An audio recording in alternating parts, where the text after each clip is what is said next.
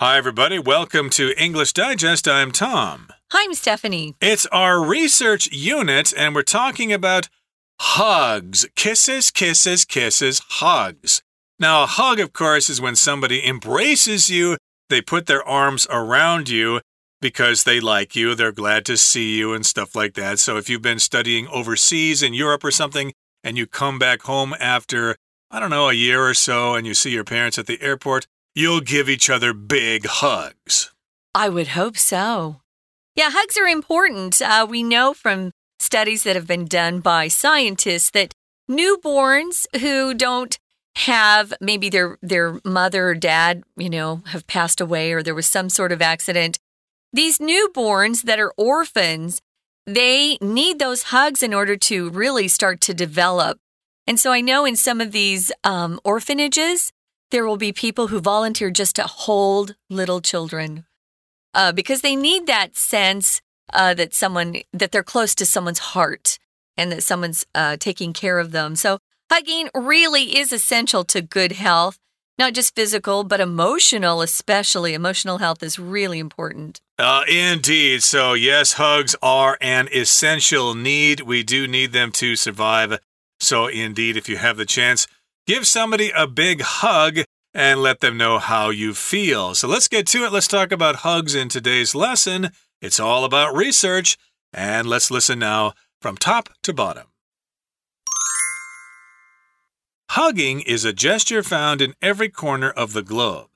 Hugs are used in greetings and goodbyes, as well as communicating feelings such as love, happiness, and gratitude.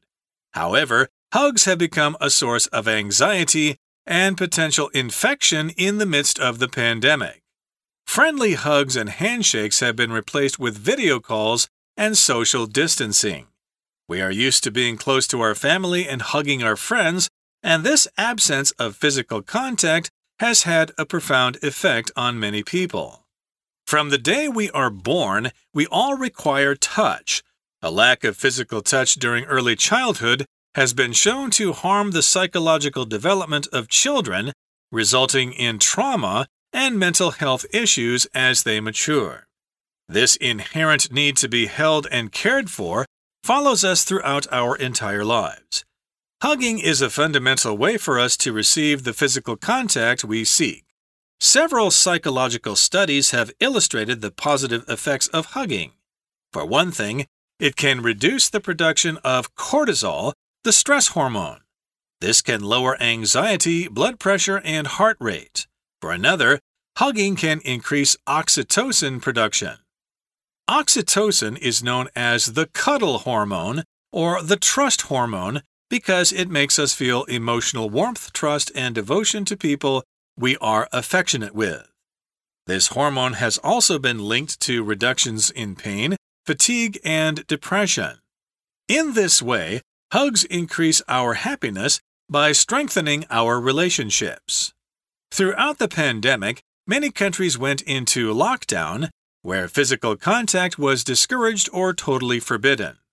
This was necessary, of course, in order to eliminate the spread of COVID 19, but these periods of isolation have highlighted our need to connect with other people through touch. Hopefully, as vaccines are deployed and restrictions are eased, we can restore our previous hugging habits. Let's jump in. Hugs, an essential need. If something's essential, it's vital, it's absolutely necessary. You have to have it. So, hugs are an essential need. It's not just something nice, we need them. So, hugging is a gesture found in every corner of the globe. It doesn't mean that every culture is comfortable with hugging. Mm. I remember long ago, my first uh, time I came to Taiwan, um, hugging just wasn't done. It was a long time ago, I know, but people were kind of uncomfortable. I would just, I love people and I would just start to hug them and they were like, whoa, you know, even good friends. But uh, it's becoming more normal. It's more, much more accepted these days to hug here. Uh, but yeah, it's a gesture found in every corner of the globe, all around the world. A gesture is just something you do, some sort of action you do with your body. You can gesture by nodding your head, pointing at somebody, hugging, kissing. I mean, there are lots of ways to gesture. Uh, if you want to say, come here, you can gesture with your hand. So hugs are just one more type of gesture. A gesture is an expression with your body. So if you hug somebody, then you're telling them uh, you appreciate their friendship, you like them, you miss them, and stuff like that. And some places hug more than others. Uh, here in the uh, Far East, hugging is not as common as it is in Western countries. But uh, hugging is more common in Latin American countries. Oh, yeah. oh, those people are hugging each other all the time. And I can imagine uh, places like Africa or um, I guess Mongolia or places like that, they might do a lot of hugging as well. I'm not quite sure. France and Italy do a lot of hugging. They do indeed. but the Germans do not. So don't Right. just assume because you're in Europe that people will hug. yeah, it varies on the uh, country and the people. Some people are colder, some people are more friendly. Uh, expect to get hugged if you go to Spain or Mexico. Yeah. Uh, you're going to be probably be taken aback by that. As you said, uh, people in Taiwan aren't uh, really used to hugging so much. Maybe the younger generation is better. I'm not Mhm. quite sure. But hugs are used in greetings and goodbyes, as well as communicating feelings such as love, happiness, and gratitude. Yes, uh, hugs are used for different reasons. If you greet somebody, you say hello to them, you might give them a hug. Don't do that to business people, though. No. Uh, you can shake their hands or something like that, but Yeah. yeah, don't give uh, your new client a big hug. That would be really weird. Now, a big hug is also called, I just want to slip this in, a bear hug. Mm, Ooh, that's a good hug. that's a bear big hug. hug indeed.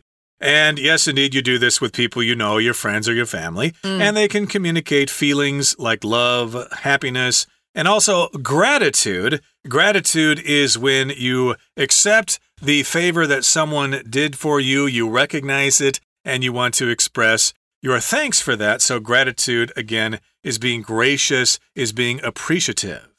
Yeah, you express gratitude because you are grateful. That's the uh, adjective form of the word. You're grateful for somebody, for maybe they've done you a favor, or maybe you just love them. You're grateful they're in your life. Uh, you can be grateful for a lot of different reasons. So, yeah, sometimes we communicate uh, that we're happy, that we like that person. Sometimes we're comforting someone. Uh, maybe someone has had a trage- tragedy and you want to give them a big hug. Those hugs help a lot when people are suffering. So, it says here, however, hugs have become a source of anxiety. Anxiety is that feeling that you get when you're very nervous or worried about something and you're not feeling at ease. You know, just something's wrong and you can't relax. Uh, sometimes you get anxiety when you're taking a test, or maybe you have to go to see the doctor or the dentist. You might feel that that anxiety at having to do uh, something that scares you a little bit. Um, I don't exactly like going to the doctor or the dentist. So sometimes you get these feelings of anxiety that, that uh, come over you. Right. And uh, also, uh, it could be a source of potential infection in the midst of the pandemic, eh, pandemic especially. So, again, hugs are kind of something people are afraid of now. It's like, ooh, if I give you a hug, does that mean I'm going to become infected? Ooh, I better not do that. Maybe we should just pretend to hug each other, or maybe we can hug uh, a big teddy bear or something like that and pretend it's the other person. Uh, infection, of course, is when a disease goes into your body and you don't want that to happen. Uh, we oftentimes say we get infected. Uh, watch out to wash your hands so you don't get infected. And infection, of course, is the process of being infected. And uh, of course, we're aware of that or we're being very careful about that in the middle or in the midst of the pandemic. Hopefully, we're kind of at the tail end of the pandemic now, so maybe hugs will become more popular again. Yeah, you'll often see in the midst of a substituted for in the middle of, as Tom said, or um, in the center of something. This happens. So, friendly hugs and handshakes have been replaced with video calls and social distancing. Uh, those were some of the things that we were told uh, to start practicing in order to reduce transmission of COVID. We are used to being close to our family and hugging our friends, and this absence of physical contact has had a profound effect on many people. I think it really damaged a lot of people. Um, I know we we uh, probably um, had some of our elderly relatives pass away sooner than we wanted them to, not because of COVID, but because they were lonely mm. and they missed their families and there was no hope. So, um, I, for one, am against this. I think we should continue to take care of our family members, regardless of COVID or any other disease. Uh, I don't think it's a problem. So, anyway, ah, it's kind of a sad time. From the day we're born, we all require touch. They found in the ICU or the NICU, which is the uh, the intensive care unit for little pre preborns, these newbies, these newborn babies that are born sometimes before um, they're fully developed. Maybe they, you know, come at eight months or seven months. They need for people, their parents, to come in and actually hold them, if they can, close to their hearts and just let them feel skin. It helps them continue to develop. So we know from all of the studies they've done that touch is really important. Indeed. And uh, yes, indeed, if you don't have physical touch when you're a kid, when you're a baby, it can harm the psychological development of children, resulting in trauma and mental health issues as they mature. Now, before we take the break, we're going to explain the word trauma here. That just means uh, something has uh, something bad has really happened to you. Uh, it could be an accident. It could be a really disturbing experience that you had. You maybe found out some really terrible news or something like that. That can cause a lot of trauma, and trauma, of course, results in uh, you know physical illness and mental health issues. And this, of course, can happen to children if they don't have a lot of physical contact with their parents, and maybe with their siblings as well. Okay, so it's time for us to take a break, but stay tuned, we'll be right back. Hello everyone，我是派老师。今天讲解的是 Unit Five Hugs an Essential Need 这个单元是文意选填的练习题，内容跟拥抱有关。这样的肢体动作在大家的生活经验中常不常出现呢？文章提到，因为疫情管控的关系，人际关系要有点保持社交安全距离，所以拥抱自然也就减少了。这对人的心理是有一定程度影响的。好，我们在主题解说前，老师要提醒大家，答题的时候要记得看看到底有哪些选项可以选，大致上把他们的词性都标出来。虽然有一些字词性不止一种。但是我们可以根据句子结构判断说，这个空格应该要填入什么词性，那再根据文意找正确选项，这样子答题会比较有效率哦。好，那我们现在一起来解题吧。请同学看到第一题，前一句提到，然而在疫情期间，拥抱已成为焦虑还有潜在传染的来源。接着，请直接看题干：友善的拥抱和握手，以空格视讯通话与保持社交距离。在文艺选填的题型中，如果空格前是 be 动词，空格则有很高的几率要找过去分词。be 动词加过去分词，这是被动语态啊。此外，人与人的接触其实都有染疫传播疾病的风险，所以第一题正确答案是。A replace with，意思是友善的拥抱和握手已经呢被视讯通话和社交距离所取代。紧接着，请看第二题，题干：我们习惯与家人亲近，拥抱朋友，身体接触空格对许多人产生了重大的影响。从文法来看，指示形容词 this 之后。必须是名词，再用前后文文意筛选。因此，第二题正确答案是 G，absence，缺少，意思是缺少了肢体接触，对许多人产生了重大影响。再来，请看第三题，前一句：从我们出生的那天起，我们都需要接触。再来，请看题干，已有证据显示，儿童早期缺乏身体接触。会损害儿童的心理空格，导致他们发育成熟后的创伤和心理健康问题。从词性判断，形容词 psychological 心理的后面需要有所修饰的名词，而 of children 表示儿童的，儿童的什么呢？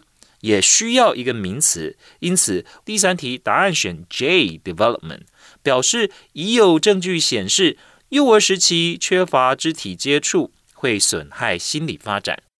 We're going to take a quick break. Stay tuned. We'll be right back.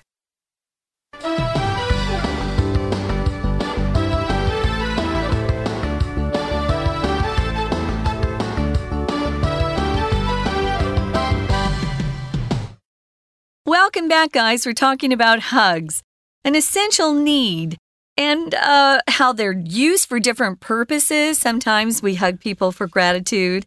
Uh, they've done something great for us, so we want to give them a big hug. Or maybe um, we love them. Maybe we miss them. They've been away and they've returned home. Oh, big hugs, big hugs, big hugs.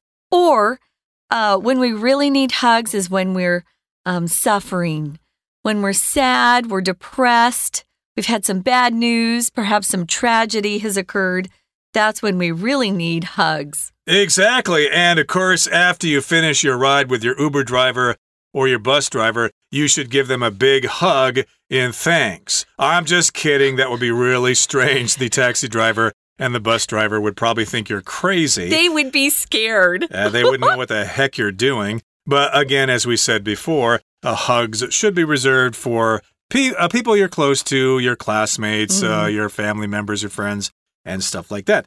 Now, uh, let's get on here and talk about uh, what was happening with uh, babies, basically, young children. they suffer a lot when they are um, not getting enough hugs, and they will they will have trauma and mental health issues as they grow up. And this inherent need to be held and cared for allows us or follows us throughout our entire lives. So it's not just when we're kids that we need hugs. You're going to keep needing those hugs in your teen years, when you're an adult working, and when you retire, and when you're old and gray, uh, you still need to have those hugs. Yeah, if we talk about something being inherent, it just means it's a characteristic of something. It's something that's just part of that thing. So it's something that we all need. Uh, even though I think when kids turn into teenagers, they tend to not want so many hugs from their parents.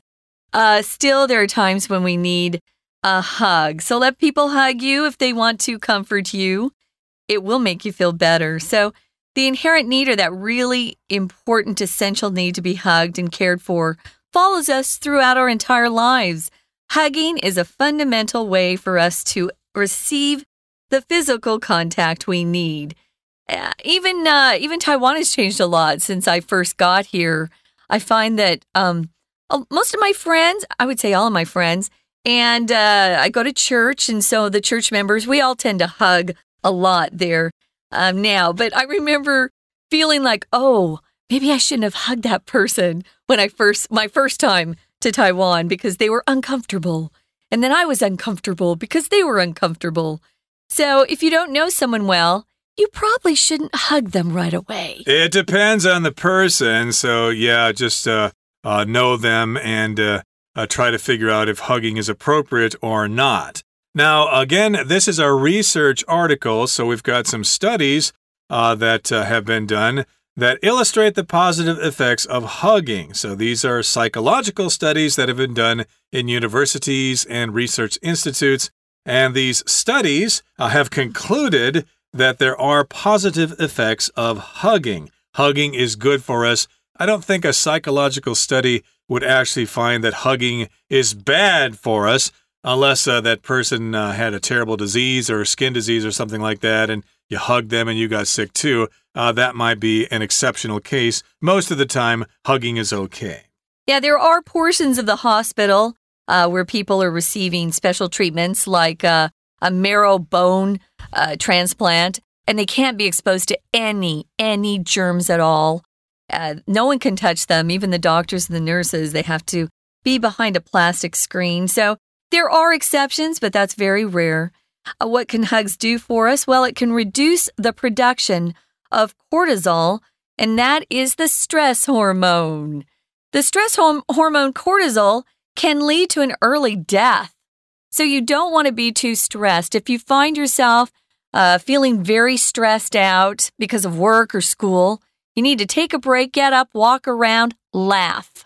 Laugh helps. Stay with your friends for a while because that stress can lead to um, an early death, and no one wants that. We want our family and friends around forever. Uh, so, this can lower anxiety, blood pressure, and heart rate. So, yeah, you want to think about that and why the hugs are so important. You don't want anxiety to shoot up. You don't want to have high blood pressure. That's bad. And you don't want your heart rate to be going too fast because that's not good either. Right. So hugging can reduce the amount of cortisol you have in your body. Cortisol is bad. But uh, one thing you want to have is a hormone called oxytocin. So for another, one thing, for mm-hmm. another, hugging can increase oxytocin production. What the heck is oxytocin? Well, that is known as the cuddle hormone or the trust hormone because it makes us feel emotional warmth, trust, and devotion to people we are affectionate with. So if we have that hormone, then we feel close to people around us. We feel warmer around them. We trust them more and we feel devoted to them. We're loyal to them and we are affectionate with them. Oh, we just love those people to death. Yeah, so this hormone has also been linked to a reduction in pain, fatigue. Fatigue is extreme tiredness and depression. So, this is definitely the hormone that you like. Uh, I haven't heard it called the cuddle hormone before, but that's cute. Makes a lot of sense. So, in this way, uh, these hugs increase our happiness by strengthening our relationships. To strengthen just to means just means to make something stronger. Uh, we often will take um, a noun and put an en on it, and it becomes a verb. Length, lengthen, strength, strengthen.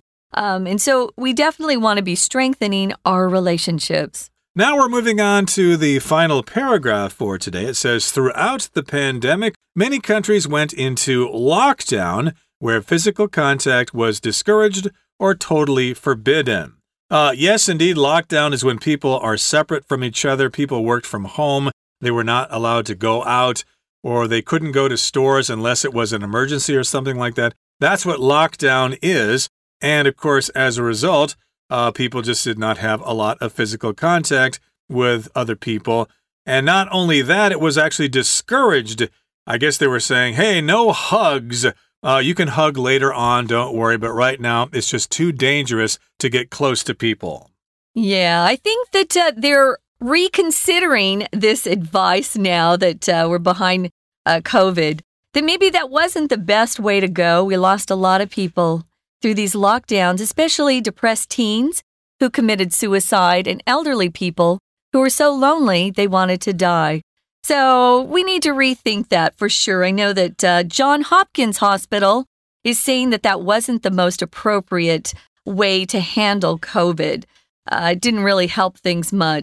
This was necessary, it says, our author says, in order to eliminate the spread of COVID 19. That's what they thought back then. Everyone was scared. Now, if you eliminate something, you get rid of it completely. So maybe your school has decided there aren't enough people who join this club, so we're just going to eliminate it.